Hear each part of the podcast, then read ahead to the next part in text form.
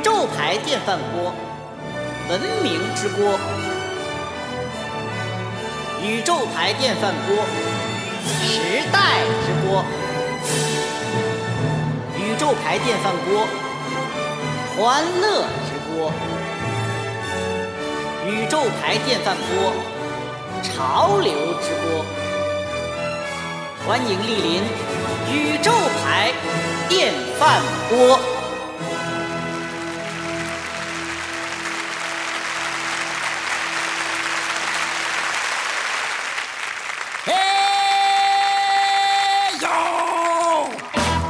Listen to me. I wanna tell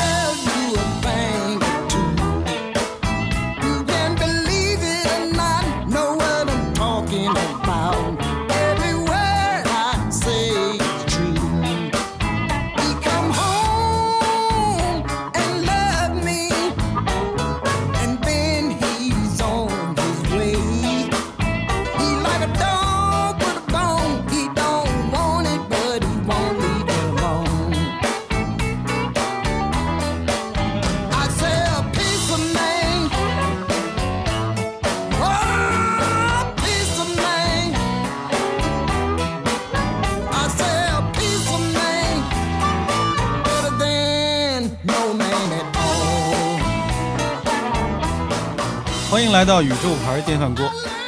呃，今天呢，我们要聊一个有点严肃的话题啊。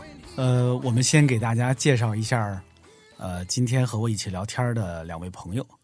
第一位是金鑫老师啊，呃，金鑫老师，你自己介绍一下自己吧。呃，我是一个自由人，同声传译。啊哈，然后另一位是可能那个常听播客的朋友们都熟悉啊，独眼叶阳老师。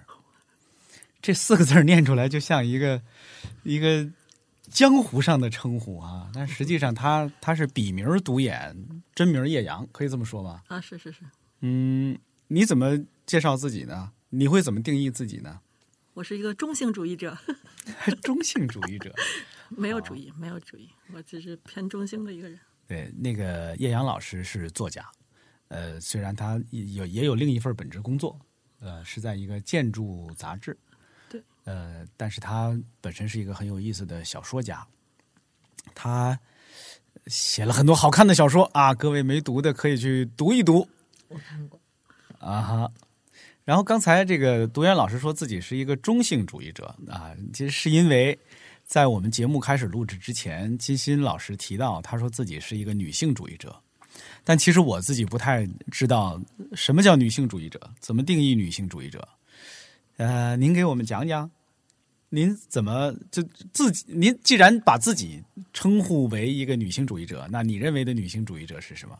你这个这里头有太多的标准了。其实我肯定不会是特别符合某一种很严格意义的女性主义者。我自己理解的女性主义，就是女性应该拥有跟男性同样的选择和一样的机会。我希望能够用我自己的力量和身边跟我想法一样的人的力量，让更多女性能够至少女性能够先看到存在的不平等，呃，能够帮助她们获得更多的机会和更多的选择。如果有可能的话，也许女性之外的群体也能逐渐看到这种不平等，然后也能做出一些他们的努力，以至于最终让每个人都成为女性主义者。让每个人都成为女性主义者。嗯，呃，包括我们这些愚蠢的男性嘛，因为我你看我就我就不懂嘛，嗯，包括男性，我们当然希望最终包括男性，呃，但是这个希望非常渺茫。从现在看来，嗯嗯嗯，对，至少还有很多像我一样愚蠢的男性，连什么是女性主义者都不知道嗯、不是愚蠢，是麻木吧？我觉得，啊，这倒有可能，这倒有可能。你看，这就是我一开始说的，我们今天要聊的其实是一个非常严肃的话题。这个话题严肃到，第一，我我我其实到现在我们这个节目都开始录了，我都不太确定我应不应该触碰这个话题。第二是我不太知道自己是不是准备好了谈这个话题，以及有没有资格谈这个话题。这个话题很奇怪，就是我们好像每天都能在网上看到一些言论，触及这个话题、设计这个话题，但是它又偏偏很少被认真的谈论，被认真的交流。我们今天就来谈一谈吧。就今天这个节目呢，我之前想了一个名字，想了一个主题，跟它叫“男人这种狗东西”。这个说法，这个说法呢，不只是那个，不只是为了那个活命哈。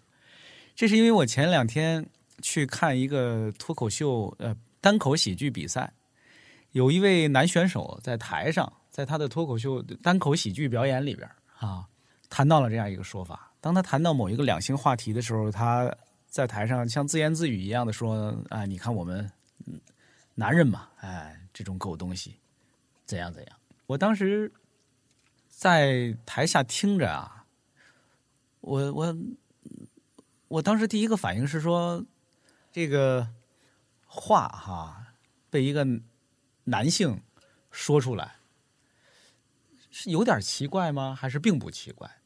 就是我应不应该把这样的状况看作是一种奇怪的状况？然后我当然还想了更多，比如说这个如果是一个女性演员在台上这样说，那底下的观众会是什么反应？当时我看到的就是大家忽略了这句话，这句话完全没有激起任何台底下观众的呃，不管是笑声、掌声还是其他的表现都没有。嗯，你们二位怎么看？就你们在听到这句话的时候，会有跟我一样的感觉吗？还是并没有？觉得这很正常？啊，不该引起我那么大的情感上的波动。我有这种波动，反倒是不正常的。你们怎么看？你情感上的波动是指什么呀？你是感觉到愤怒，是感觉到这么说话太无聊，还是你凭什么说我们男人是狗东西？我没有，我并没有这样的愤怒，我并没有这样的愤怒。你的波动是？我就想，这是男人这种狗东西，就这句话。他他没有引起任何大家的情绪上的反应，是因为大家都大家都认为这件事儿就是正常的，就是应该的，这样的说法是没错的吗？但是你你或者可以这么想一想哈，如果是一个人在台上说女性这种狗东西，当然我们这现在不不，我在我才不太可能有人敢在台上说这样的话。但是如果嘛，如果有人在台上说说女性这种狗东西，然后。台底下人没有任何反应，这样的场景你会觉得是奇怪的吗？你会愤怒或者你有情绪上的波动吗？嗯，所有这些都不能脱离语境来讲，它肯定是有一个上下文的。就是他讲这句话说，嗯嗯，我们男人这种狗东西，他也肯定是有上下文，他不可能突如其来上了台第一句就是我们男人这些狗东西，对吧？他肯定是讲了一些事情啊，那倒没有。那这个事情，这个事情如果说是确实普遍存在。嗯，而且并不是一个一个好的，不能把它当做是一个符合公序良俗的事儿。然后我们男人又，我们男人又这样大规模的在在做这件事情，使它非常普遍。那你要说我们男人这些狗东西，他就比较顺理成章吧？我觉得，对，就是男人有可能就是这样的狗东西，尤其是跟他说的那个事情，也许就是在证明这件事情，是吧？如果他前如果他前后能够自洽的话，我觉得。可能不太好笑，但是也许不会让人觉得，哎，你怎么这么说？大家就觉得啊，就是这么回事儿。也许说的不好听，话糙理不糙。嗯嗯。杜岩老师，你觉得你什么感觉？嗯，没有，我只是觉得咱们这个本来相约谈女权，然后这个实际上你在乎的是别人是不是认为男人是个狗东西。哎呀，这个思路本身实际上是一个非常对吧？就是就是你在。感到的这个伤害，实际上是因为你 不是那个，我没有感到被伤害啊，我我个人没有感到被伤害。呃，就包括之前那个网上大家讨论杨笠的那个在脱口秀在喜剧舞台上的演出，他那场演出我在现场，我在现场跟大家笑的一样开心。之所以咱们说要谈女性，然后呢，为什么这个话题又从男性的这样的一个。表述这样一个观点谈起来，嗯，是因为我当我们谈论女性和女权的时候，谈论的也是女性和男性这两个性别之间的关系和，嗯，我可以这么说吗？我我不确定，我说的这些都是我我不确定的，是请二位批判的。嗯其实我来的路上在听那个有一个播客叫迟早更新，嗯然后他二零一八年的时候，他们有一期讲女权的，里面就说说到一句话，就说这个女女性主义不是女权主义，实际上就是这个用词引起了两性的对立，就是说实际上这个主义本身反对的实际上是相对弱势群体受到的这种忽视嘛，嗯对吧？而实际上，他所反对的这个事实，并不是说男女的问题，哦，而且就是说，实际上他的这个基本的逻辑框架是说，就是这个世世界出现了一种性别的固有认知，嗯，就是认为女性不行，或者认为女性相对较弱，而实际上在这个这个思维框架里，实际上也把男性框住了。有道理。就是他们会出现，就是相对认为女孩子爱哭，那男的就不能哭；然后女孩子没有力气，那男的就必须得多干活。嗯它实际上是所谓的这种这个女性主义所反对的那一套理念，实际上是把人用固有认知固化的这么一个过程。嗯，我我觉得这个很有意思啊。你你看我，我虽然是一个愚蠢的男性哈、但是我我自己是因为我自己家里有孩子，我其实是考虑过我该怎么让孩子认识性别这件事情的啊。我其实原来自己瞎想过，我觉得最理想的状态是让我的孩子忽略性别这件事情，就是让我的孩子觉得你就是个人，你你是男性是女性没有关系的啊。我自己觉得理想的状态是那样的，虽然我我也并不是很自信，但是我对于我自己，对于我的孩子，我都希望他能够不被那个性别的标签所束缚。但是我不确定这样对不对啊？然后这我也得再补充一下，为什么我今天那个邀请呃叶阳老师、独眼老师来跟我们一块儿来，听着跟介绍了俩人似的。啊，你稳定在一个称呼上就可以了。我不知道呀，你看我刚才连脱口秀跟喜剧、单口喜剧我还老不知道该怎么称呼呢。这人老掂量不行，你就你看别掂量了，你就这个世这个世界上有很多问题，可能就出在这儿，就出在我们连给他一个精确的定义都很难啊。来，我接着说，为什么邀请独眼叶阳老师？你看这样称呼就解决了。来我们这个节目跟我们一块聊聊呢，就是因为我觉得他的身份和他的视角啊，可能都挺特别的。就她是一个，她是女性，但是她又不是一个非常忠实于她的性别身份的女性。我不知道这么说，因为她写过很多有意思的小说，是情感小说。呃，我读那些小说的时候，我当年哈、最早读到他那些小说的时候，读的就是呃哭了半天，就抱着枕头哭了半天。他写的那些小说呢，他的小说里的我那个第一人称是一个男性身份啊，当然他不是每篇小说都这样，但是我看到他身为一个女性，从男性的视角写了很多非常有呃有观察、有有共情的一些细节和一些事情，所以他我我很想看看他会怎么看这个问题啊。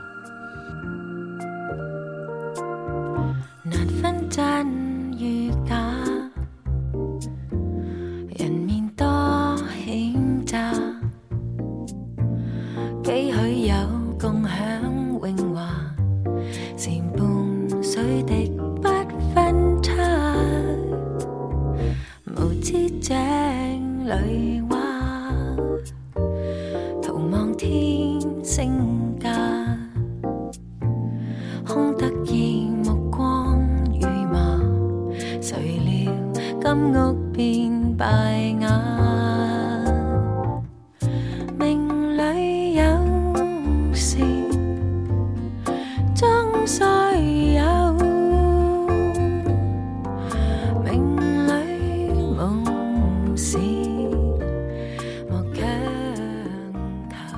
介绍独眼叶阳老师的身份之前，我其实说的是，我觉得理想的状态是大家都忽略身份。但是你看，我我这是和稀泥吧？就是这这个事儿，我我这是非常天真的一厢情愿，是不是？就这样是解决解决不了这个问题的。啊我我我现身说法的说啊，好嘞，我我认为忽略性别对孩子没有什么好处。是吧？那我都教错了哇！我是让我儿子把裙子脱下来吧，我赶紧给打个电话回家。不不不，就是他喜欢什么，让他干什么。嗯，但是但是要，主要是我并不知道怎么教育小孩儿，只是说，因为我我是在一个没有什么性别概念的这这个过程里长大的，但但是我我其实不，我回想过去，我我不记得怎么造成了这个情况啊，就因为因为因为并不是我父母刻意要怎么样。就他们也并没有觉得就是要要把我当男孩养，嗯，但我认为一个极大的问题是，可能我在小学的发育过程太快了，发育过程太快了，是什么意思？就是就是出现那种可能两三年长了六十多斤的这么一个过程之后，嗯，就是就是衣服就随便穿了。啊哈，但是我不知道啊，就是这这个也可以剪掉，因为因为我真的是不太知道这个是怎么回事，但是我确实没有什么性别概念。不是是要把长六十多斤这事儿剪掉吗？我决定留，我我想留着它。哎，我这么跟你说吧，就是我小学毕业的时候，我已经一米六二，一百三十多斤了。啊哈，就是我其实现在最困惑的是，为什么我父母在我 那时候不管管你呢？对长得那么快的过程中不管我呢？啊当然，我们家都是胖子啊，就是这个事儿也没什么可说。就是我只是觉得，就是说，实际上，我觉得如果女孩子认为自己是女孩，要穿漂亮裙子，嗯，要穿高跟鞋，要涂口红，那其实不要跟她说哦，那当然不要干这件事是这样的，你看咱我我之前有我的原来公司的同事，他家的孩子呢就是小女孩，长到三四岁呢就喜欢穿裙子呀，喜欢学什么艾莎公主啊，对啊，跟自己叫天使叫公主啊。我在旁边看着是非常的，我觉得不要我我会跟我的同事说，你看这都是这个商业世界灌输给女性的刻板印象，为什么要让你家孩子非得娇滴滴的做公主，坐在城堡里等人拯救？现在我家的也开始了。小姑娘，没有任何人教她。我对天发誓，我们家没有任何人灌输她说你是公主，你是，但是她就是喜欢粉色，她就是喜欢公主。我不知道为什么，但是她她就是这样的。我我像你说的，我也不会排斥，不许不许穿粉色，不许这我我不会这样的。我也只能尊重她自己的，就是嗯就其实我觉得就是在这个问题里，我我我老是回想起我特别，我可能十几岁的时候，那时候看那个《三联生活周刊》后面，它有一个那个就是关于那个外文书，他们会稍微有点介绍几本外文书，然后综述一下那个内容。我印象特别深的是，其中有一次他们介绍了一本书，是说一个英国人，他本身是个资深记者，但是他在五十多岁的时候做了变性手术。嗯哼，他本来是跑那种政治和体育的，就非常 阳刚。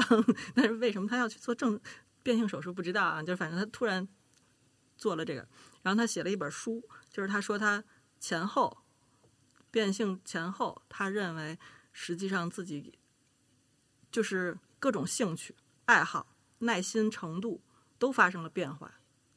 就是比如说他之前，因为他又是政治又是体育的那种记者嘛，然后他实际上对，尤其英国男人，你必须得有一个自己爱的球队，然后他就对这些东西特别关心，每天都要讨论这些问题，然后每天都可能看新闻、看报纸就得花掉他几个小时的时间，然后等到他变性完了之后，他已经非常稳定了，他就觉得那些跟自己没什么关系，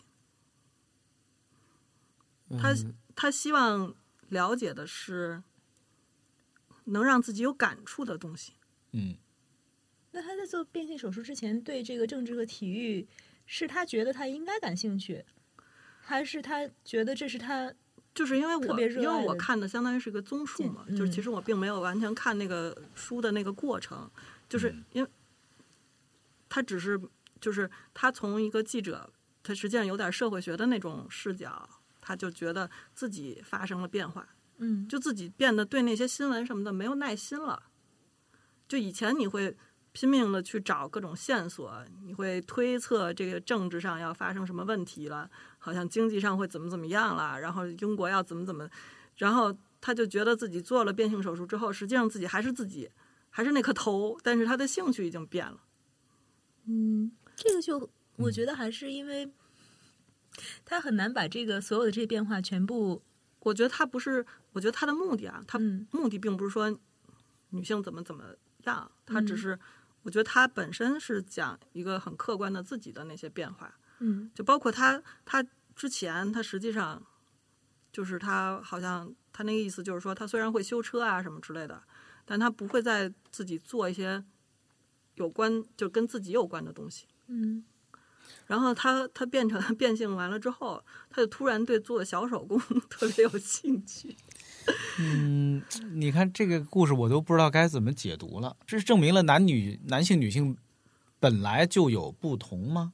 还是就是因为这个故事给我的印象啊，嗯就是因为我 这种比较模糊的人，嗯然后实际上我两边可能都不是特别喜欢，嗯然后但是但是实际上我就觉得，如果你作为男性或者作为女性，你有自己的这种偏好，可能是一个非常正常的事情。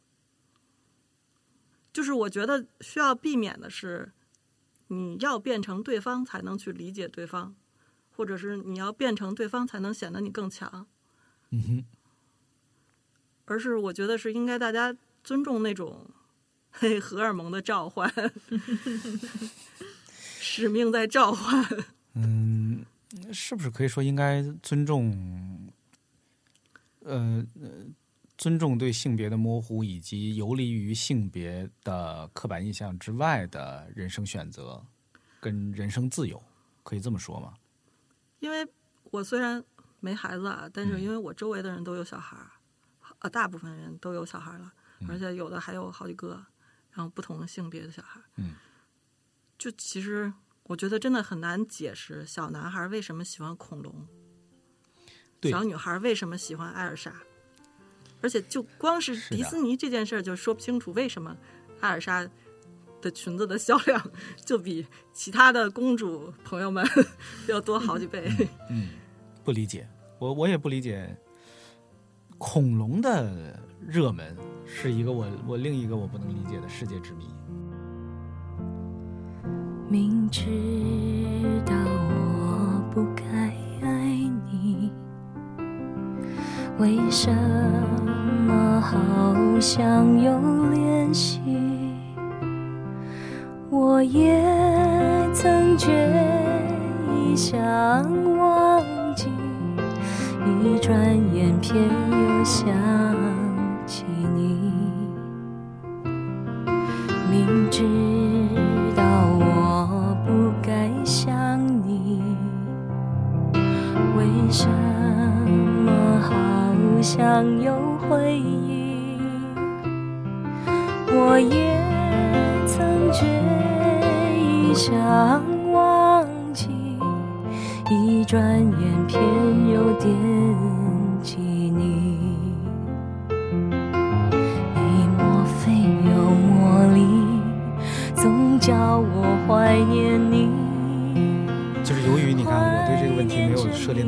多原本我认为是基基本的天经地义的概念，我现在都不太有自信来说这样是对的。比如说，男性女性天生不同，这样的话，我我现在都不是那么自信。嗯，作为一个女性主义者，来，金鑫老师，你觉得可以这么说吗？还是不对？我们反倒我不应该认为男性和女性从根本上有什么不同。嗯，所以，嗯，我其实我其实一直以来经常听到人家说，从小到大，其实我们是一直在一个呃人造的一个语境里面在生活的。对女孩子应该怎么样，男孩子应该怎么样，包括女孩应该喜欢公主的裙子，男孩应该喜欢手枪啊、汽车呀。嗯。是一是一种人造的构建，并不是说真真正就是这样的，只不过是因为呃它已经延续很长时间了，但是一直如此就对吗？当然不是这样的了，嗯，所以我觉得，嗯，男性和女性从根本上来讲就是是人，呃，他不会因为我是男的，我就一定会去喜欢男人应该喜欢的一些东西，或对我是女的，我就一定会去喜欢女人应该喜欢的东西，而是一个社会对你的规训的一个反应。就是社会告诉你你应该是怎么样的，包括你的父母、你你家长。小的时候，如果小女孩儿我去喜欢手枪或者喜欢坦克，大家可能说，哎，你小女孩不应该喜欢这个，你应该喜欢别的什么，然后把她喜欢的东西拿走，然后给她大家认为她应该喜欢的东西。然后上了学开始，从上小学开始，上初中开始，我们周围我不知道你们有没有这种体会，但是我从小到大经常听到老师讲的就是，女孩喜欢背书，所以小学成绩好。男孩聪明淘气，但是不肯努力，他们比较晚熟，他们要到初中开始才成绩好。呃，女孩子应该适合学文科，因为善于死记硬背；男孩子逻逻辑思维比较好，或者是呃数理化比较学得通，所以他们应该去学理科。包括我们中学，如果是女孩子成绩理科的成绩很好的话，老师会去劝导她说：“你应该去报文科，你何必到理科跟别的跟你成绩一样好的男生去竞争高考的这个位子呢？你如果拿你现在的理科成绩去文科的话，你就可以轻轻松松考非常高的分数，进到非常好的大学。”然后在这种几千年的这种构建之下产生的男性和女性的这个概念，然后你拿这个概念去说，你看男女本来就是不同的，我这个是不合理的，我是不能认同的。明白？嗯嗯，我自己是那个非要报文科班的男生啊，也有老师去规劝我，但是他倒没说那个性别的这个理由。但是我们每个人都受过这种跟性别刻板印象有关的规劝吧，就从小到大。嗯，我我想不起来特别具体的，但是一定也有人跟我说过，说、嗯你是个男孩，你怎么能这样，是吧？或者男孩应该怎样怎样怎样，好像都被这样说过，是不是？杜岩老师，你是 你是完全拒绝这样的规劝的人吗？我怎么能拒绝呢？呃，那也屈从过，我又怎么能屈从呢？哎，说出你的故事。呃我 我觉得 对我而言来说，我受到的规劝不是性别议题的规劝，而是那种就是你你好歹要选一边儿吧那种规劝，你知道吧？啊，就是你得正常点就是比掀 normal 开房顶以后，对。人家就会要跟你开窗开门了。啊，对，嗯，这这也是一个有意思的观点，就是这个掀开房顶这件事情。这个掀开房顶呢，我的理解是说，当我们要争取一个权益的时候，就必须要做的过激一点、极端一点，呃，还是还是怎样？是不是这样的解释？还是我的表述不对？我的理解不是说你想要争取一个什么权益，你就必须要做的过激一点，而是在争取权益的过程当中，总难免有人会过激一点。而这些过激的人，如果他们争取的是正当的权益，我们就不应该因为他的过激而批评他或者是孤立他。这个是我的看法。就是这些过激本身也不该被批评。嗯，过激本身不应该被批评。如果他前提是，如果他追求的权利是平是是正当的，嗯嗯，这个倒确实也有那个领袖说过，说革命不是绣花，革命不能温良恭俭让啊。嗯，我这个话我是记得的，而且我觉得是有道理的。呃，你怎么看？我觉得女性可以再猛烈一点。嗯。可以再猛烈一点。因为事实上，现在我们把他们现在在网上广受批评的这些所谓先房顶的女性，她们也不过只是发言而已啊。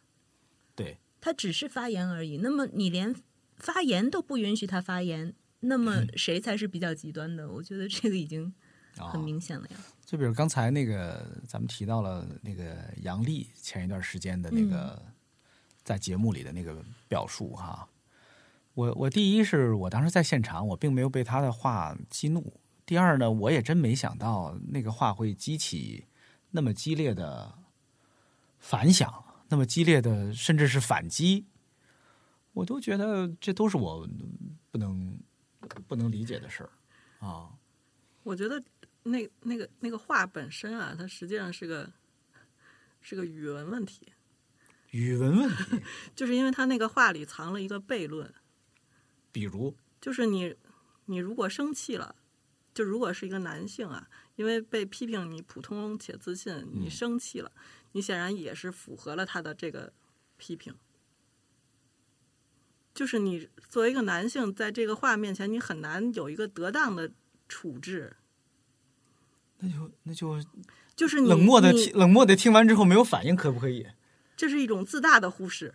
这是自大的忽视啊！对，而且我问过一些人，就是他，比如说我问他，就是你你对这话生气不生气，就是有没有任何反应？他说，我想到虎扑那些人一定会比我更有反应，我要显得比他们高级。嗯、我不知道，我我说实话，我当时的反应是说的说的对啊，对啊，有些人就是这样的。但你看嗯因为你，觉得你自己不普通，对吧？因为呃，不是，我也觉得我没那么么自信，可能你你我没那么自信。冒犯，对，或者两者之间你觉得有一个有一个不是，就是你的啊不对自信那我重说你的自信和你的才华是刚好互相呃，没没没，我可我可没那么想。你看，就是这个事儿，就是这个事儿，它实际上然后那我重说，我当时的反应可能是我觉得啊，对，没错，我们就是这样的呀，就我们我们这种我狗东西就是这样的。我跟你说，就是你当时没有反应的原因，是因为你把自己没有在那个嗯摘出来了。对。原来我把我自己摘出去了。因为因为杨笠整个那个叙述啊，它是非常有逻辑的。他前面是用几个事例来说的一类型的人，嗯，然后那个时候你先是认为自己先不符合他前面的例子了，但是后面掀起轩然大波的时候，是这单独的一句话，你知道吧？就是前面的例子全舍掉了，没有语境了，嗯，它变成了一个普遍性的扫射。啊，于是这个时候，实际上，我觉得，而且这句话的问题是，它实上抓着每个人、每个男性都需要有一个表态，你站在哪一边儿？你是你是普信类的，还是你不你看啊普通？还是你不自信？不知道，也许呢？你看，也许这样的表述，像你说的，把每个男性都都弄到了一个公开的行刑台上，就你必须对，就是就是，凡是那个表彰说，我认为就是公开发言说，我认为杨笠这话没问题的人，啊，他实际上是通过这种公开发言证明了他不是啊？那难道我就不能？我举例，虽然我没有做那样的表态，难道我就不能表态说，没错，杨笠准确的说出了我们这些臭男人的弱点？我这样说还行不行？你为什么能代表？这就是一种自大。啊，这也，嗯，来，我把但你是，球抛但是你这么说的话，不见得会被女性攻击哦。你这样是会被男性攻击的，对呀你一定会被大量男性攻击的。这些人马上就会说你是一个吃女权饭、掌握了财务财富密码的人呢。对呀、你这卖人设呀，对啊，就是你会被你的同志攻击、啊。这是一种卖好的。那不是我的同志，那是攻击我还是我的同志？不是我的同志，我会告诉他们，对呀、所以我就是天生吃这碗饭的。我真诚的表述自己，就能吃上这碗饭。你说棒不棒？哎，这么说行不行？那你你你你刚才说的那句话本那句话里头又啊代表了一个群体，你们群体都是这样的吗？这这这个就很难表达。我跟你说，真的是你看这个问题，我觉得问题可能出在哪儿？就是我说任何话都会被划到某一群体，会被代表某一群体，我就不能只代表我自己说句话吗？我就不能说一句哪怕是错误的，但是就我自己错误，活该了，大家骂我就骂我了，但是我错误了。可以啊，那那你就不能说我们这些臭男人了。啊，你只能说我就是普通且自信，我就是不普信男啊，我就是普信男，或者说我是男的，但是我没觉得怎么怎么着，这样也会被骂的。但是，对啊，来，你看，那我你我我得我刚才一开始就该表述这个观点的，就是我呃各位为了让这个探讨深入一点，我有的时候啊会故意抬抬杠，故意站在一些角度哈、咱们来辩论一下的，不代表我的观点啊。好嘞，我说了，普通且自信的，嗯，嗯，普通且自信是一种特质，但是他一定是男性吗？或者说他只有男性有这样的表现吗？不，如果你单纯说普通而自信的话，我觉得这是一个无可厚非的状态。我希望所有人。尽管普通，仍然能自信。尤其我希望绝大多数的女性能够尽管普通，但是自信起来。而事实上，现在由于多年来的这种人造的规训，使得很多女性本来不普通，但是也不自信。就是说，嗯哼，她会不敢自信，他会把所有一切嗯、呃生活当中可能不顺利的事情都先在自己身上找原因，而男性不会。所以，如果女性能够学会像男性一样普通而自信的话，那女性的生活，我觉得至少会开心不少。很多女性的生活会开心不少。嗯哼所以那理想的状态是大家都普通且自信理想是普通人也可以自信。啊哈。我觉得咱们这段又会会被骂，为什么？因为杨丽说的那个普通且自信，实际上说的是那个对盲目自信。是的，爹性对对对，他说的那那个种自信不是我们刚才说的普通对，且咱们已经脱离他的语境了。啊是的。Desperado, why don't you come to your senses? Been out riding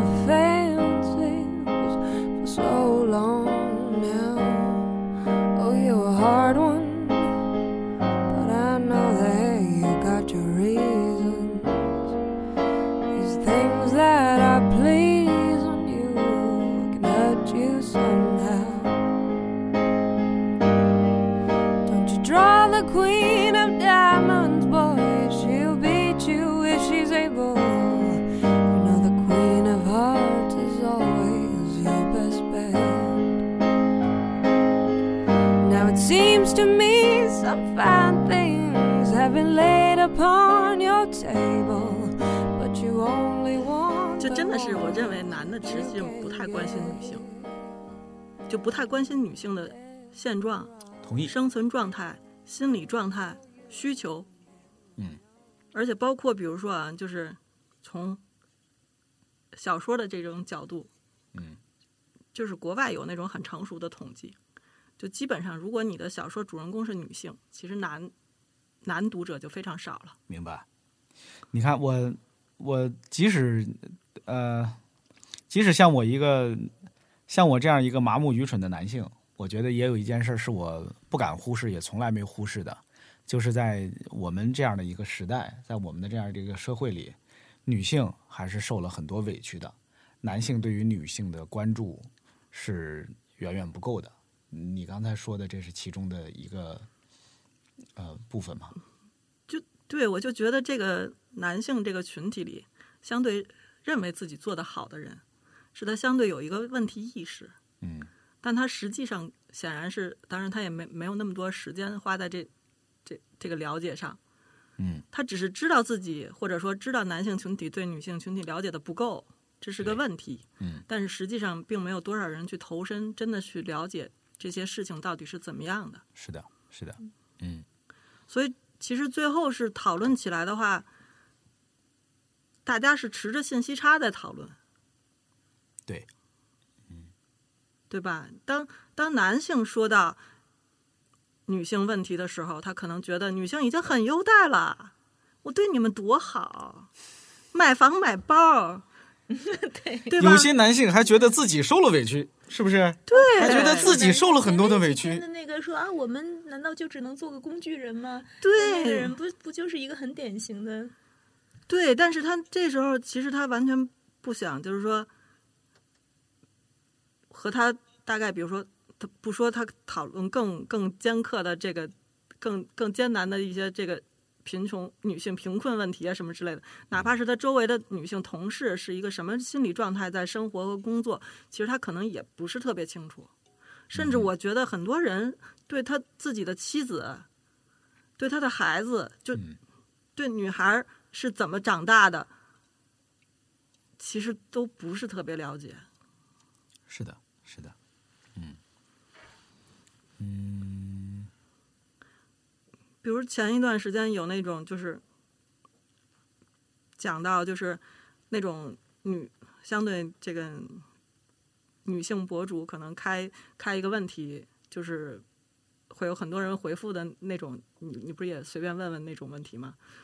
就是之前有人问，就是那种就是大家讲一讲有没有受到过侵害啊明白，那种，我觉得很多事儿知道不知道，嗯它是一个 level。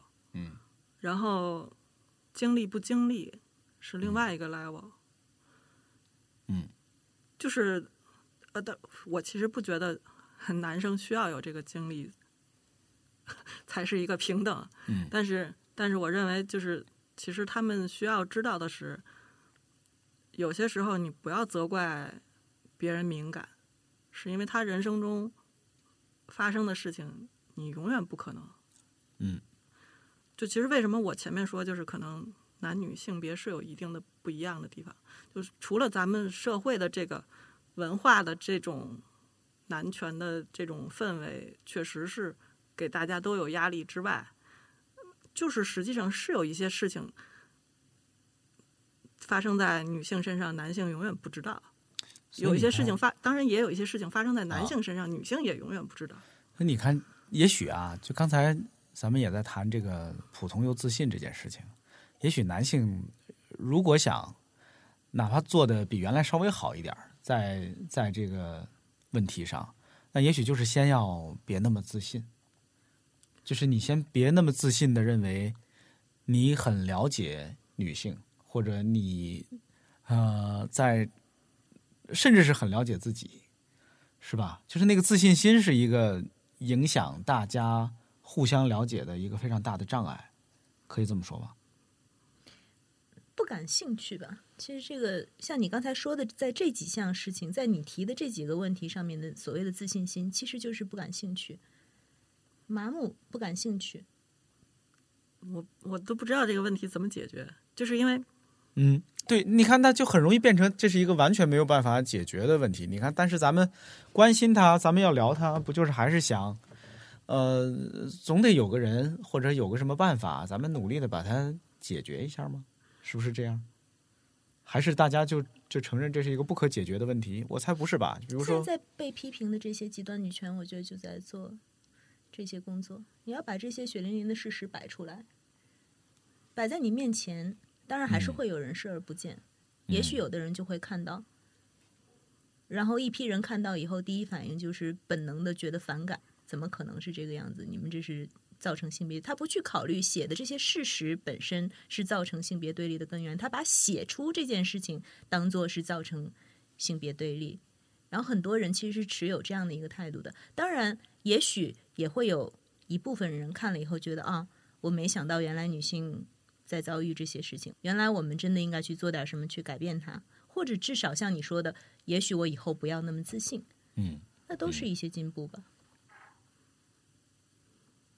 我前两天看见一个言论，就是说那那个意思就是说，那种会去跟所谓的极端女权，嗯，产生对抗性的人，实际上他已经进了一步，就他至少对这件事儿有一个讨论的好奇就他来面对这个问题了，嗯至少他来面对这个问题了，对，是吧？嗯，那那些至少是 第一第一步，他至少是读到了那个东西，嗯，然后第二步他还要，因为他跟博主会有一个或者跟其他这个嗯会有一个讨论，那讨论的过程还促进他要想，但哪怕他想的不对，他至少在运动起来了。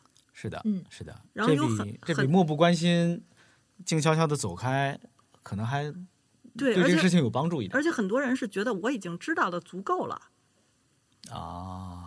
又是自信，自信。又是自信，太自信了，是吧？对这里边自信的也不只是男性吧，也有一些女性自认为就是没有意识到这个事情的重要，以及为他当然有，当然有，当然有、嗯很多女性是这样的。不对，很多女性也是 爹味儿缠身的，哦，对 爹味儿缠身的女性，对，就是她会教你做事嘛。女爹精，比如呢，女爹精。这样还有这么一个名词儿呢，呃，我我比较喜欢这样说，这这样描述这一类的女性。能不能举举例子？是哪种你知？道爹味儿十足是什么意思吗？我难以清楚的描述它啊，但是你大概知道爹味儿十足描述的是怎样的一些男性吗？就是我这种愚蠢的男性。你一直强调你自己愚蠢，你我知道你心里并不觉得你自己愚蠢啊，然后你一直强调你愚蠢，呃，不是的，我我由衷的觉得，我自己在很多事情上啊，尤其是比如今天咱们谈的这个话题，我我我充满了困惑，充满了不自信，充满了疑问。Once I had a lover in Berlin, said a frail old woman at the table next to mine. His voice was like an ancient violin, he spoke to me. That voice, that voice. I believe they call it falling for a man. But this falling made me fly, left me soaring for the sky. There wasn't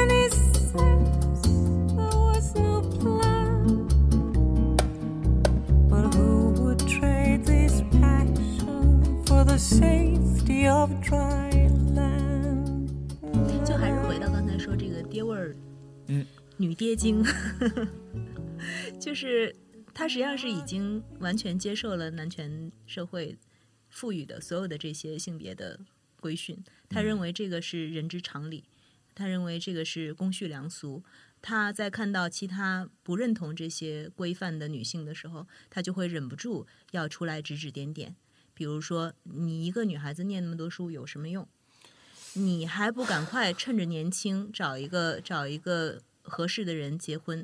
你要是再这么多拖几年，人家再给你介绍，就只能介绍丧偶的和离婚的了。嗯呃，你再怎么样的念书念得好，再怎么样的事业强，你最后还是得有一个家庭，得有孩子，否则呢，你这辈子就很失败。就是所有的，嗯，把这些东西全部内化，并且认为这些是天经地义，并且在所有呃看到其他所有不这么做的女性的时候，都忍不住要把这一套东西拿出来讲一番。也就是之前每年过年都会。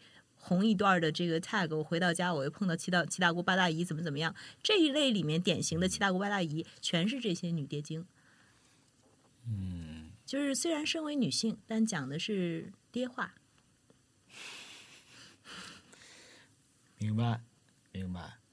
对吧？它这里头也有好多种类型，一种是自己其实已经受苦、受难，也被挤的，他他出于一种认为自己为你好，是不是就是当年有一个电影叫《香魂女》嘛？可能就是《香魂女》里边讲的那个故事。有的人是真受苦，有的人是认同这个价值观，嗯嗯然后还有的人是完全是为了占你上风，就是这是不同的表达。嗯他认为我认同世俗的逻辑概念是一种我的清醒，你这种人，这种人不管男性女性都有啊。对对男性可能也会有这样的类似的规劝，但是你看，就是男性会把它忽略掉，就不认为这事儿是跟性别有关系的。至少我在有些时刻也是这么想的，就我认为这件事情啊，跟性别关系不大，因为谁都会受到这种这样的规劝啊，我会这么认为。但是你看，这就是男性的盲点，可以是这样吗？就是有很多事情是女性看得到，女性感受得到，但是男性就是看不到、感受不到的。很多这类规劝在实质上对女性的利益是有损害，对男性的利益是有保障，甚至是有增益的。所以从这个角度上来说，哦，很简单，呃，举例来说，结婚生育这件事情，你看现在的这个呃城市里面的劳动力市场，甚至你不需要看城市，包括农民工、外来外来务工人员进城，他们他们从事的这些工作，嗯事实上也非常明显的有一个男女性别之间的这个差异对待、不平等的情况是非常非常常见的。前两天有一个呃。有这么一个一个事情，我并不知道是真是假。他说这个人力资源在那个面试一个女生，这个女生说，呃，我没结婚，但是呢，我做了手术，我有先天性疾病，我不能生育，所以你放心，我不会因为这个结婚生育产假给公司带来呃各种损害，而且我能力是很强的。然后当时呢，他们这个部门老大觉得，哎，这个好像还可以的啊，觉得准备要要了。结果呢，人事部门的这个总监最后拍板说不要，不要，为什么呢？因为他不能生育，可能心理上有问题。可能他性格会有问题，因此最后还是没有把这个工作给到这个女生。所以事实上，你其实讲结婚和生育这些事情，在现在的这个社会当中，对女性是有损害的。这个损害你要把它讲清楚，讲清楚之后，如果女性当然她还是想要去结婚，她还是要去生育，这当然是她的选择和她的自由。但是你不能够再把这些东西美化了以后拿去教育一个刚出校门的小女孩，说你你反正你上班，人家看你以后还要结婚生孩子，人家不可能把重要的岗位交给你，所以你还不如把精力放在经营家庭和生育子女上面。那这样就是。这样就是这个规劝对于女性的权利和对对她未来的发展是有害的。然而，对同样的一个男性来说，嗯，你如果去跟他讲，你要结你要结婚，你要有稳定的家庭，这个婚姻和这个稳定的家庭，对对于这个男性未来的职业生涯不但没有影响，反而是有所注意的。所以，这个是同样的一套规劝，同样的一件事情，在男性和在女性身上的效果不同。所以，也不能很简单的说，嗯、男性听了这，我们也会被这样规劝，但是我们就不会觉得这个是性别怎么怎么样。这个也是从利益既得利益既得方的角度出发去考虑这个事情，因为没有损害。所以当然不会觉得这个是针对我的性别如何如何。我呢，我我我从是不是可以这么说？就是按照你刚才的这个说法或者这样的逻辑，嗯就婚姻这件事情，嗯以往人类的婚姻制度，嗯男性就是现行婚姻制度的既得利益者，而女性是被现行的婚姻制度损害的那一方。哦，我完全认同这个说法，我我个人完全认同这个说法。叶阳老师，我不知道，我觉得两人还是得相爱吧。当然，相爱是重要的。就是 因为你如果真的是俩人足够爱，活活成活成一家子的时候，其实那个时候两个人的互动可能不是完全性别分裂的互动，嗯哼，而是一种你扭看刚才的曲生殖的。刚才的那个结论，就比如说，因为这个金星老师说他认同这样的说法，嗯嗯但我这么跟是不是也是？我就一句话，他是不是也是基于对婚姻的刻板印象？是不是存在有一些婚姻是男女双方既呃结成家庭，但是实际上呢又可以比较平等的让两个人不变成一方对另一方的损害？虽然这可能不是普遍的现象，就是更多的可能是像你说的。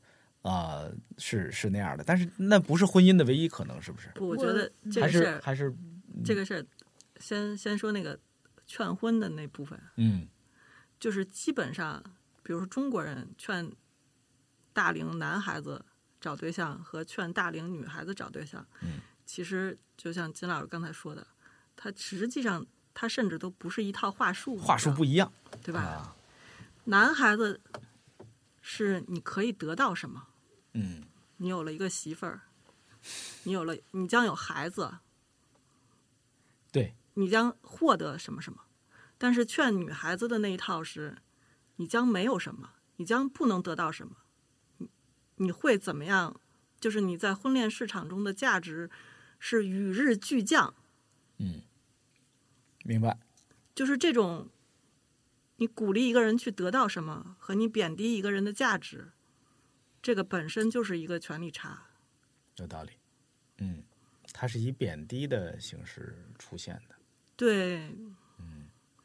而且包括是家长们在描述这个事儿的时候，为男孩子准备了一些钱财啊、东西啊，是要给你们的，对吧？我觉得这事儿，这个我们这节目的主题应该变一下。我觉得那这回是一个更有意思的，也也更聚焦的主题，就是那些男性不知道的事儿。就是刚才说的这些啊，真的是可能是很多男性，包括我也未必之前知道或者想到过的事情。可能这样的事情还有很多吧。对我来说，更重要的是那些女孩子不知道的事情，那些女孩子应该知道的事情，至少是那些就这些是很多女性也改变。女性也不知道吗？当然，很多女性不知道啊。就是她没有意识到是这样？很多女性不知道，因为她周围没有人会告诉她们这个事情。很多人是会让他们认为结婚和生育是她是她必须做的一个事情，而不是说一个选择。嗯，而且也很多女性在进入婚姻和呃成为母亲之前，她不了解婚姻和成为母亲实际上意味着什么，对她的身体也好，对她的呃心理发展也好，对于他的社会地位也好，他未来的职业发展也好，都有一些什么样的影响，并不清楚，甚至可以说是刻意隐瞒、刻意扭曲、刻意误导。所以这些东西其实是女女性真的是应该做这些选择之前充分了解到的事情。嗯而且我觉得，对于很多人来说，就是社社会和家庭的一种话术也好，一种氛围也好，会让他认为自己选择不多，甚至别无选择。明白？嗯嗯而他又处在这么一种被贬低的语境里，他这种自己的那种焦虑感，这种贬低跟规劝，其实是一个从一个女孩小时候就开始的不断重复的心理暗示嗯，只是角度不同。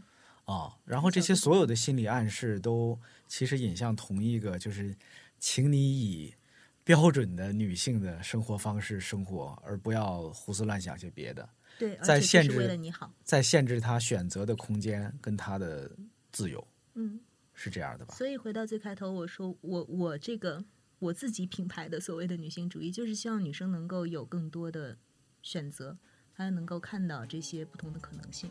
嗯她至少应该要能能够看到这些可能性，她不应该觉得她的人生只有这一条路可以走。It's the middle of the week. I'm just driving home.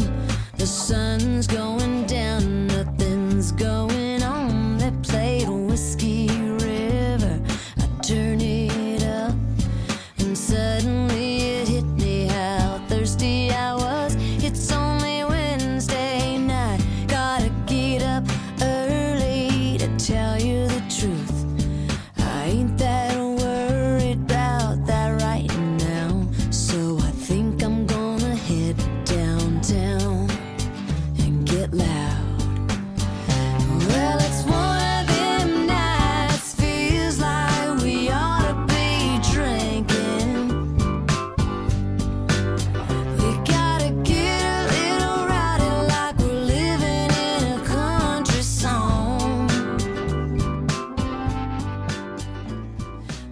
在婚姻制度里边，还有一个经常被提到的话题是孩子的姓氏啊，我不知道这叫惯性权，啊，呃，你怎么看这个问题，金鑫老师？这个问题是个很重要的，跟我们今天探讨的话题有关系的话题吗？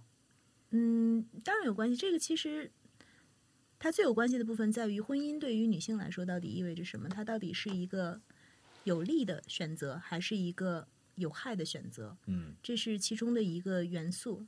那很多的女性在几千年来，女性之所以被认为是外人，所谓的族谱也上不了，嗯呃，祠堂也进不了，呃，到反映到现在是宅基地没有她的，嗯呃，耕种的土地也没有她的，农村拆迁分房。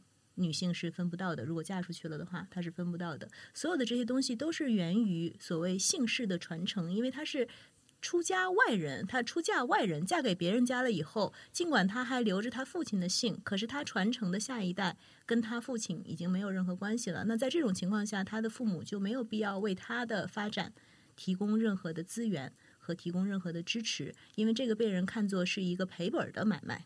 嗯从这件事情上来讲，关姓权是当然是相当重要的，而且在我国的法律现行的法律当中是有明文规定的，子女可以随父姓，可以随母姓，但是在现实当中。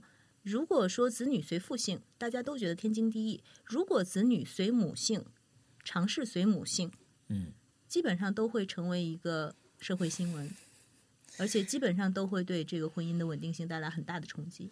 嗯，至少是要面临着很大的压力，就很难成功，是吧？就很少有人，我相信那个比例很少，当然有，欣然同意说没错。但是非常非常非常少。嗯我现在主要是南方，现在南北双方的南方，嗯 现在有这个所谓两头婚，生俩孩子，一边姓一个。嗯，呃是是说明这个制度在动摇或者在变化吗？还是怎样？现在是有一些南方的独生女的家庭，他们嗯会逐渐开始意识到，这个我的女儿生的小孩儿嗯没有理由不可以姓我们家的姓，这个是是稍微开始有一点这种这种情况，就包括像这个赘婿这个事情，嗯呃，前面一段时间讲的很很那个，也不能说很热烈吧，但是有一个成为一度成为话题的这个三代归宗，就是我赘婿赘婿赘到你们家，这个孩子生下来是要姓你们家姓姓女方的姓的，但是三代之后要回过头来跟着男男男方的姓，这个仍然是要维护男性的这个姓氏权。嗯，所以而且包括在南方这种两头婚的这个情况，现在也有很多情况是，呃，我在生育第一个孩子之前，双方约定，我的我们家的第一胎不管男女都随男方姓，我们家的第二胎不管男女都随女方姓。这样约定了以后，生了第一胎是女孩，随了男方姓；第二胎生下来是男孩，男方就不同意，不可以随女方姓，这个还是要随我们的姓。尽管当初说好，说好没有用，仍然会因为这个产生很大的一个矛盾，就家庭矛盾。所以就说明，事实上，如果你们认为，如果男性认为，不是说你们哈，如果男性认为惯性权没有那么重要，随谁的性不一样，那如果是这种情况的话，为什么男性会对于孩子不随自己的性反应这么激烈呢？女性在做的事情，不过就是男性一直在做的事情而已啊，对吗？所以就是现在现在经常会听到的一句话就是，你去想什么权利是女性应该争取的，你只要看哪些权利是男性拼命维护的，就知道了。这个一定是有好处的，男性在拼命抢的东西一定是有好处的。我我自己其实并没有认真的想过这个问题，就是说惯性权到底让我得到了什么？嗯、我确实，他在我印象中就是一个，嗯，你说天经地义也好，还是顺其自然也好，还是什什么玩意儿也好，他好像就是一个，我确实也没有，我真的没有深入的讨论过这个词儿叫理所应当，理所应当，你认为麻它是理所应当？对，可能是可能是这么个词儿吧。不知道，就是现因为现在这个事儿所以你看，我说我自己是一个愚蠢的男性，我既我既不是谦虚，也不是故意的那个什么，真的，我我不是，就是就是这个事儿本身啊，就包括比如说两个孩子个性一个，嗯，其实也很奇怪，嗯。就是就是说明大家在每一件涉及权力分配的事情上，嗯，我们都要讨论一下，就是他和家庭成立的这个初衷 也不太对劲。是的，就是因为比如说啊，就是因为我我我父母在南方的朋友，其实就是女儿生了俩孩子，一个姓男方姓，一个姓女方姓。然后那爷爷奶奶对那个跟自己姓的肯定好，姥姥姥爷对跟自己姓的肯定更好。就是就是你会，他他光是一个小小名字的问题，嗯，真的会分出来。没错嗯你是我们家的，对，这是外甥狗，这个是我的亲孙子。这个其实这事儿啊，我我猜啊，得得往根儿上倒倒。就当年姓氏的起源，或者说中国从原来有姓有氏，到现在变成了这样的，它是怎么形成的？我猜这在当时一定是有个原因的啊，或者是说它也许是符合当时的社会制度的需求的，就是也许现在该变一变了。嗯不知道啊，反正就是这个时代，它很多问题啊，它跟它跟它跟这个利益啊什么的之类的事嗯事情是变成一体的。嗯，它其实不完全是一个平等权利的追求，而实际上是大家在把把把小孩子当成了一种嗯东西，在量化的天平上掂量。嗯，但我觉得这个是这个是因为女性先被物化了以后，一个这才是一个自然而然的结果。女性被物化，女性生产出来的儿童继续被物化，被视为夫家的财产夫家的。财产，嗯，父属于父的财产，明白，嗯，明白。母子母女都是父的财产不，，主要是我觉得这个在生育这件事儿上，嗯现现在，当然我也没资格 说这种话了，就是就是这这个讨论有时候也是会扯的牵扯的太厉害，嗯，就是因为这个是两个人生了一个孩子这个事儿，我觉得。不能说那个妈妈就是被物化的生育机器的这种感哦，那当然不完全是这样的，对，就是当然不完全是这样的。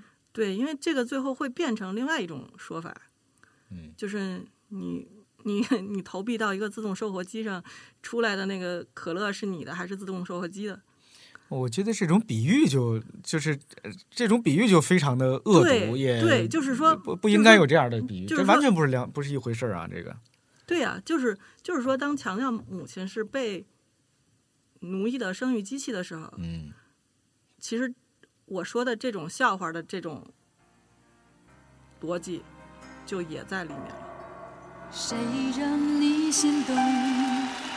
谁让你心痛？谁会让你偶尔想要拥他在怀中？谁又在乎你的梦？谁说你的心思他会懂？谁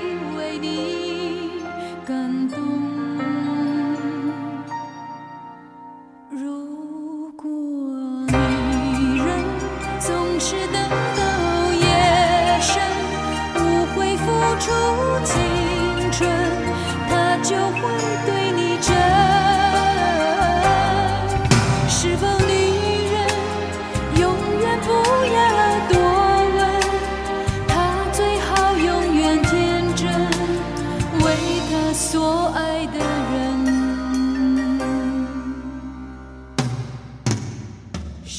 这个世界上还存在不存在？我猜一定会有吧，就是自愿，就是喜欢当然，生育和喜欢孩子，当然，就是他们不能被归到所谓的被物化的或者被当然不可，这就是我前面讲的，他对于自己生育这件事情是完全知情同意的。嗯知情同意是最重要的，我觉得就是在你讲到在讲到任何的两性关系也好，所有的人际关系也好，都是一样的。你只要是知情同意的，你作为一个成年人，你做任何的选择都是无可厚非的。说实话，我觉得做到这一点很难啊，很难很难。真的很难。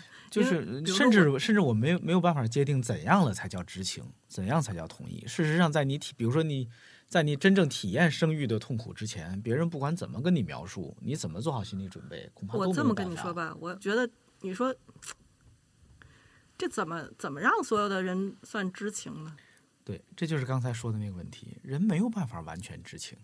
现在现在问题不是说人能不能做到百分之百知情，而是 最基本的这个普遍的教育都没有，就是你应该知道的一些东西都没有，包括包括生产的方式、生产的过程是怎么样的，包括这种呃，包括疼痛的级别，有可能会出现的副作用，有可能会出现的并发症，有些什么样的风险？现在每一万名生产的孕妇当中，有多少人会因为生产而死亡？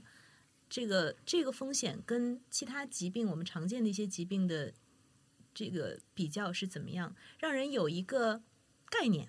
嗯，我大概有一个概念，我生产的过程当中可能会出现一些什么样的情况，生产之后可能会有一些什么样的情况，对吗？在这种情况下，这些现在好多这些东西呢，都是在已经怀孕以后作为孕妇孕期的课程稍微讲一点点。我认为这些是应该在一个女性成长的过程当中，作为他教育的一部分，讲给他听的。嗯。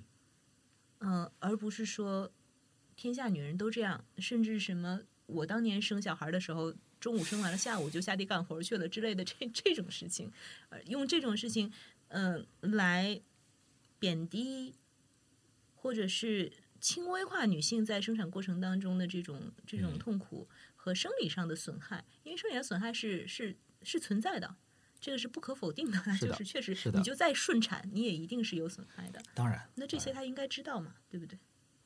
嗯、我想问一下，我金鑫老师，你是坚定的不婚不育，吗我是不婚不育的，对。呃，非常坚定这一点。哦，嗯，对我现在这个年纪，应该已经，我我觉得我不会有什么嗯突然的变化，对。嗯，这个是一个基于你是一个女性主义者之后做出来的选择，还是怎样？可以聊这个吗？可以聊。我我其实从小从小到大，我的父母是从来没有以女性的这个角色来来养过我。当然，他也没有说我们就把你当儿子养，也并没有这样。只是他从来没有强调说你是一个女孩，所以你应该怎么怎么样。这种话我是从来没有听过的。明白。然后在我成长的过程当中，我父亲就经常会说：“你现在不还不太成熟，你最好不要谈恋爱结婚，就是你最好谈恋爱，你最好谈恋爱不要往结婚的那个方向去谈。啊哈，嗯、就是你还是应该再自己自己再成长一下，然后你你再再了解多了解这件事情以后，你再去做这个决定。就一直包括我在所谓最适婚的年纪，二十二十五六岁到二十八九岁这段时间，我父亲一直强调的就是你不要着急结婚。”嗯哼，嗯，你一定要把这个事情真正想明白了，你再去你再去考虑这些事情。所以我也始终没有第一没有受到家里人的这个所谓的催婚。第二，我自己也是随着时间的推移，逐渐意识到婚姻这个事情不是很适合我。嗯哼，然后至于小孩儿呢，我是觉得我没有办法承担一个另外一个生命的成长和他的教育和他这个，我觉得这个责任太巨大，我我没有办法承担。明白。嗯，嗯，还有什么事儿是我作为一个男性，其实或者说很多男性都不知道或者忽视了的？我猜还会有很多吧，因为我自己很多吧。对我说不出来，就是因为我就是忽视他们的那些人当中的一个呀。我觉得知道的反而少吧，知道的、知道的、了解到的比较少，不知道的、不了解的是很多。但就像我们前面讲，好多女性也不知道，所以在我看来，我觉得最着急的还不是说让更多男性知道这些事情，而是让更多女性在他们必须做出一些影响一生的决定之前，让他们应该要知道的一些事情，这个更更着急。对我来说。我真的觉得，就是女性在力所能及的情况下，一个是她要更关心其他的女性，嗯，她要给其他的女性提供更多的机会，哪怕这个是有性别倾向的，嗯嗯，就是我跟你说，就是所有的女性都来做这件事儿，可能也也不够，不够，就是矫枉过正都还不够，对是是不可能矫枉出现矫枉过正的一个情况。对，明白？嗯明白。呃就我这么跟你说吧，就是美国人的统计，嗯，比如说建筑院校，大学毕业生里男女是一比一，嗯，但是真正从业就变成十七比八十三了。然后，即便是这个比例里，女建筑师获奖的几率基本是一比五十，所以再提拔也不多。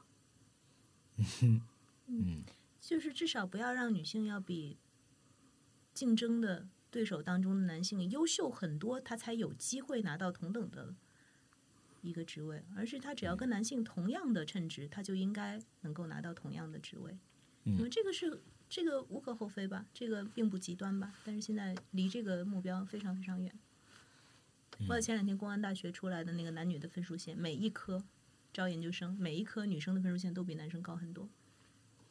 嗯哼，就我觉得，至少是所有明面上的规则，你要一视同仁，不要分出男女之别来。如果如果你定的规则高，超过这个规则都是女性，那你要接受啊。嗯 是这样的，因为前几天说到这个男女雇佣比例的问题，嗯，然后我的一个男性朋友，然后他就说这个发了一一条微博，他后来删掉了，然后他的那个意思就是说，他以前在日企工作，然后日企也有这个男女比例不对等的问题，就是可能他的考评规则是一个，但是他会刻意的要收男生，然后他就说这不是没有道理的，因为那个日企是一个跨国企业，它有好多分公司是在边远地区，嗯然后包括非洲啊什么之类的。如果他招的通过的都是女孩子，他选的都是女孩子，那派这些女孩子去非洲多么不安全。然后他就说了这个话，他那意思就是说，其实公司这么做也是为大家考虑。嗯啊，然后我那时候我就说了，你的你的规则，你可以先把这安全问题说在前面，让女孩子如果知情了还去报考，那那如果他们通过了，那是那是他自己应。该负责的，嗯而不是应该公司调整的问题。然后前两天我又在看那个士大臣，就是那个英剧那个士大臣，其中有一集他就是讲那个要提高这个公务员里面的女性比例，然后那个女性比例大概是一比两百七吧，就呃反正很夸张的一个数字。然后那些公务员的那个高层公务员的高级秘书们，所有的都是男性。然后这个大臣提出来我们要提拔女性，然后这些高级公务员在讨论这个事儿，说这怎么行？这绝对不可能。然后呢，但大家又得摆出一副绅士的样子来，嗯然后就说啊，那既然大家都认为不行，那咱们来说一些理由吧。然后这时候那个高级公务员就说了：“哎呀，女性这个情绪不稳定啊，然后我们有许多工作是非常危险的。嗯，提拔了女性之后，她们如何能胜任这种岗位呢？我就想起那个日本公司，这是就是你哪怕这是打着优待旗号的歧视，是不是？对呀、你哪怕你家是一个武力比武也可以，就是你你的公开规则里你不不加这个东西，然后你最后在性别上调整，我见过一个法医朋友，还真的就是一个女孩，是一个非常勇敢、非常，厉害的女性女性法医。嗯，对啊，殡仪馆为什么可以收女生？你法医队伍不能收女生？你这没有道理吧？是的，嗯而且包括现在出现了这么多在幼儿园也好，学校系统里面对学生性侵害的嗯，情况，全部都是男老师。在这种情况下，还要降分录取男幼师，降分录取男教师。所以是什么？是为了是为了帮助我们女性不要走上歧途吗？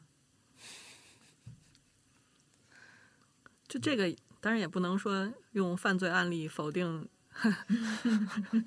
整个性别啊。某些男性，某些男教师，就是说，这个啊是实际上是 感谢您加上“某些”这俩字儿。，虽然男教师里面出现这种禽兽行为的都是男性，但我们不能够否认，还是有一些男教师不是禽兽。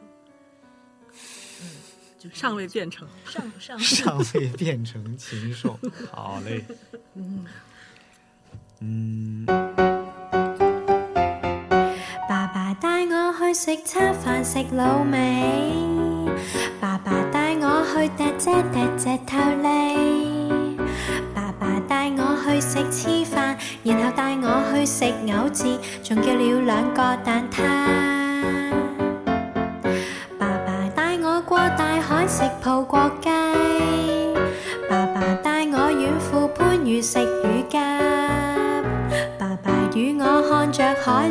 与我一起对浪小便。爸爸突然对我话，佢话唔系要系咁，不过就不过就不过就会总系咁。嗰啲嘢到最后，竟已没有嗰家嘢，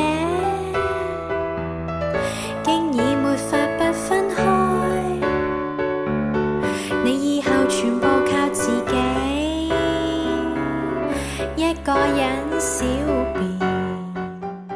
我觉得男性群体当中，这我我自己自己的一个看法。男性的群体当中，如果还有一批人，呃，能够真正的有诚意的去理解女性的这个生活的现状，以及为女性的生活现状做一些什么工作的话，应该就是包括你在内的女孩的父亲们。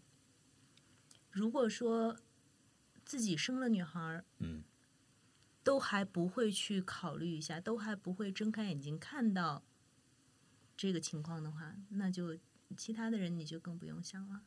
对吧明白。也许应该先让这些女孩的父亲们啊，嗯，对，至少就是你希望你的女儿以后在一个什么样的社会当中生活呢？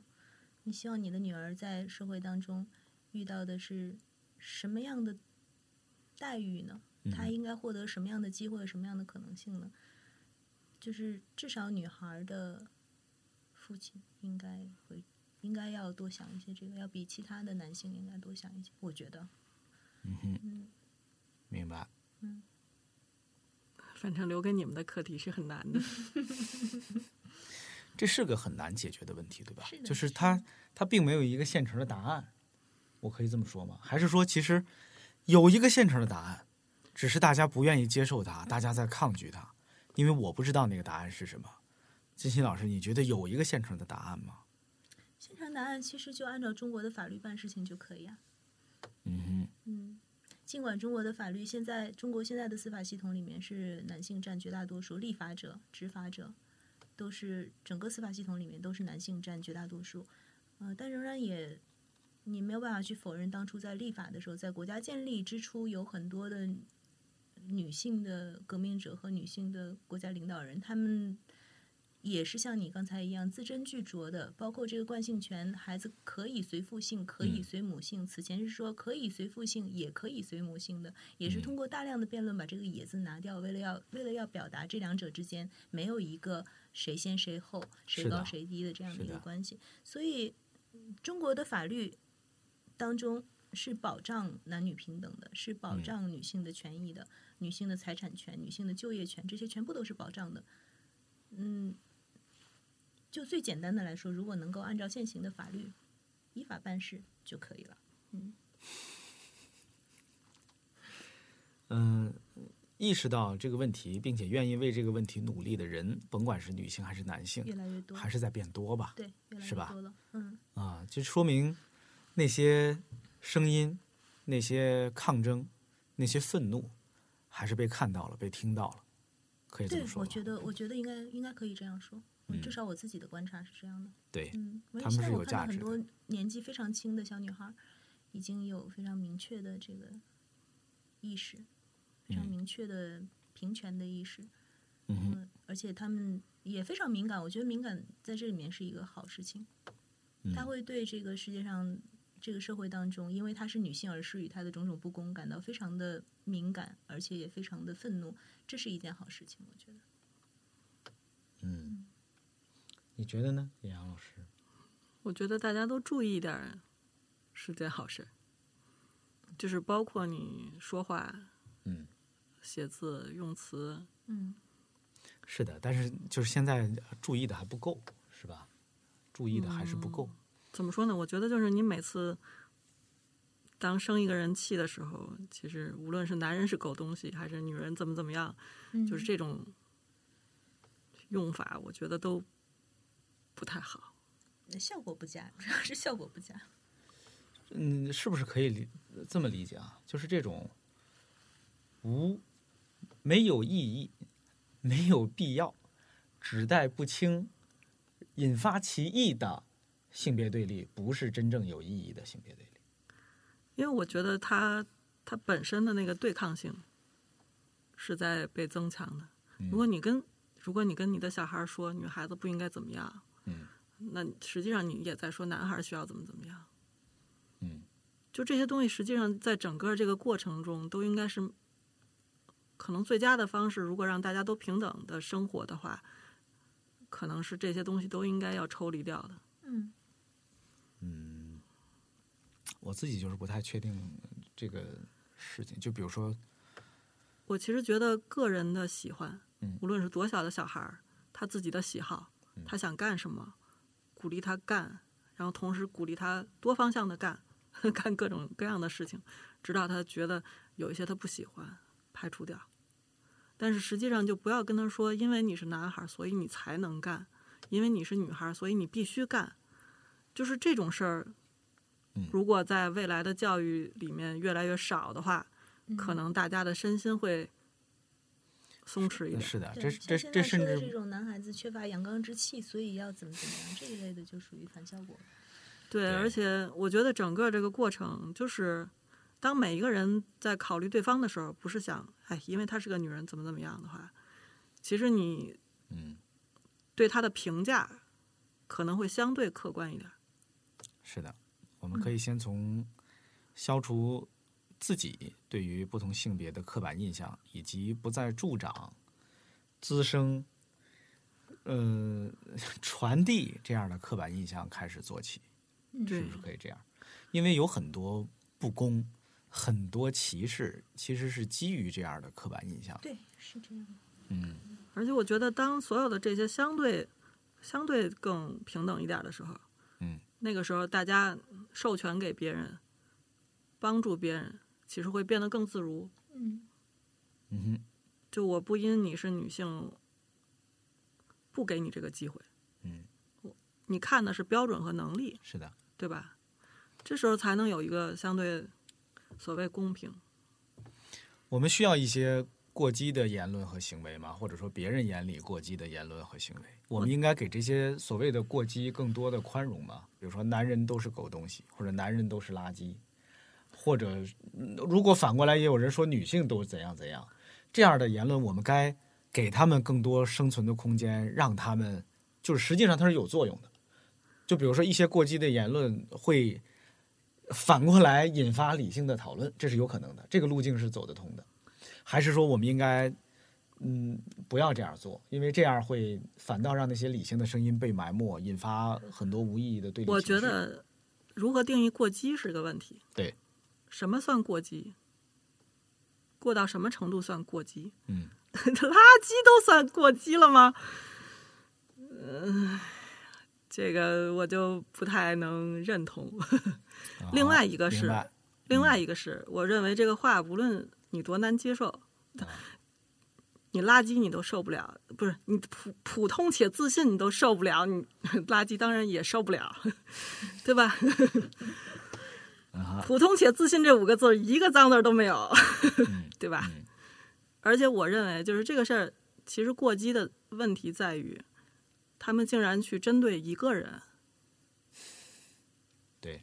这个行为其你，看我刚才想是这样的啊，就又绕回这个普通普通且自信来了。我猜啊，很多人觉得前面加某些男人普通且自信，他们就能接受了。为什么呢？他们就能把自己从这里边摘出来了。其实原因是这对，个，这也是我说是个语文问题。但是我这么跟你说吧，如果一个白人说你们亚洲人怎么怎么样，嗯，我不认为他们会冲到 Twitter 去干这个事儿。嗯哼，嗯哼，你们觉得呢？我不认为他们会去。我自己觉得会有人冲过去的。你觉得他们会举报吗？啊，他不会举，他没，他没，他但但是他会冲过去的，啊，他会用，如果有一个举报的途径，他们会举报的。不不不，我觉得他们会把这事儿让给韩国人。